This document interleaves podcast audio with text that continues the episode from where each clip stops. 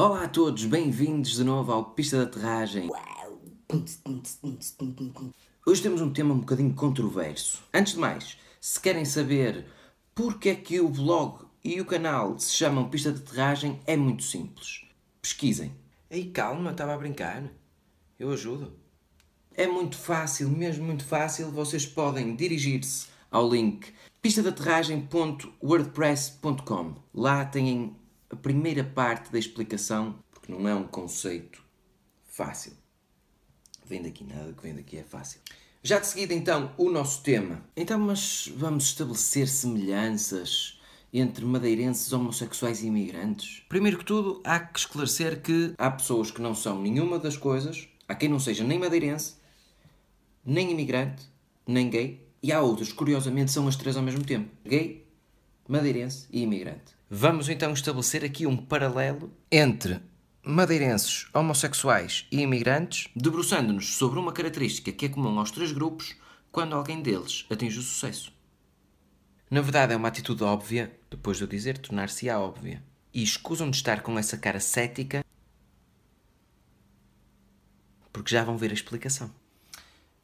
Mas, Fernando, será realmente possível estabelecer semelhanças entre grupos tão diferentes e onde um exemplo de uma pessoa se pode inserir nesses grupos, podendo até reunir características de todos os grupos ao mesmo tempo, ou então não reunir sequer uma única característica desses grupos? Claro que sim, senão eu nem sequer falava nisto. Como não se deve por uma questão ética, e a ética é algo que eu respeito muito, enumerar características pessoais como a opção sexual ou até a vida financeira, vou apenas dar-vos dois exemplos sobre o local de nascimento. Os exemplos mais comuns e mais fáceis de todos, que chegam à cabeça de toda a gente que passa pelo menos por uma banca de revistas cor-de-rosa por dia. Fátima Lopes, Cristiano Ronaldo. Como é que se explica que vindos da Madeira tenham chegado em tão pouco tempo ao topo das suas áreas de atividade? É muito simples. Zona de conforto. Sublinha. Depois temos os homossexuais. Como é que é possível que um grupo determinado ou delimitado pela sua opção sexual tenha criado um lobby de proteção e de incentivo ao seu desempenho? Zona de conforto. Sublinha. Encaixilha. E por fim, imigrantes. Como é que se explica que algumas pessoas que não trabalhavam sequer em condições para o seu patrão em Portugal, de repente se tenham tornado pessoas bem-sucedidas a gerir o seu dinheiro e a promover a sua própria área de atividade no estrangeiro? Zona de conforto. Carimba. Decora.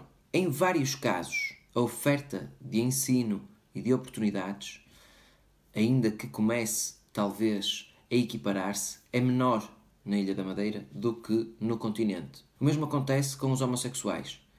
O facto de terem sido reprimidos durante tanto tempo não permitia que atingissem determinados cargos, que agarrassem determinadas oportunidades.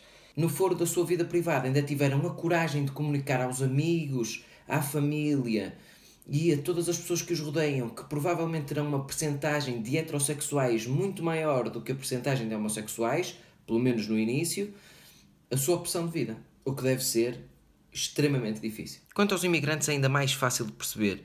E existem muitos exemplos de pessoas que reivindicam os seus direitos, os seus direitos, os seus direitos, os seus direitos. E só em décimo lugar é que vêm os seus deveres. Mas são exatamente essas pessoas que, quando mudam de país por uma questão de necessidade, têm que se moldar a outra cultura, a outra maneira de ser, a outra maneira de viver, a outro sistema fiscal, e aí, não podendo depender de nada, têm que sair da zona de conforto e dar a cara à luta. Temos então os madeirenses que têm que abandonar a sua ilha, que eu já tive a oportunidade de visitar duas vezes e que considero extraordinária, para procurarem oportunidades de trabalho ou para estudarem em universidades do continente ou até de outros países. Temos os homossexuais que têm que vencer todos os atritos sociais e familiares por causa da sua opção sexual. E temos ainda os imigrantes que têm que se deslocar do seu país para se habituarem a um outro local, a outra cultura, a outro sistema fiscal. E por isso, todos estes grupos têm que sair da sua zona de conforto. O conselho de hoje não é para comprar em casa na Ilha da Madeira, não é para imigrarem de repente, nem tampouco para começarem a gostar de pessoas do mesmo sexo. A menos que façam questão. E aí, nada contra. O conselho de hoje é para saírem da vossa zona de conforto e começarem a procurar mais longe daquilo que são os vossos limites e só assim poderão descobrir novas oportunidades e atingir aquilo que vocês mais desejam para a vossa vida. Agora gostaria de te pedir a ti, como indivíduo que assiste a este canal de YouTube chamado Pista de Aterragem, e até como indivíduo que lê os textos do blog com o mesmo nome, três ajudas e três sílabas. Primeira ajuda, colabora comigo deixando o teu comentário baseado na tua sincera opinião. Segunda ajuda, deixa o teu like aqui no vídeo e nas redes sociais. Terceira ajuda, subscreve o canal e ativa as notificações para receberes os vídeos em primeira mão. E agora as três sílabas. Partilha. Muito obrigado por terem assistido. Eu sou o Fernando Miguel Santos e este foi mais um vídeo do Pista de Aterragem. Peço-vos encarecidamente para não se esquecerem de uma coisa extremamente importante e que eu vou repetir até vocês saberem de cor.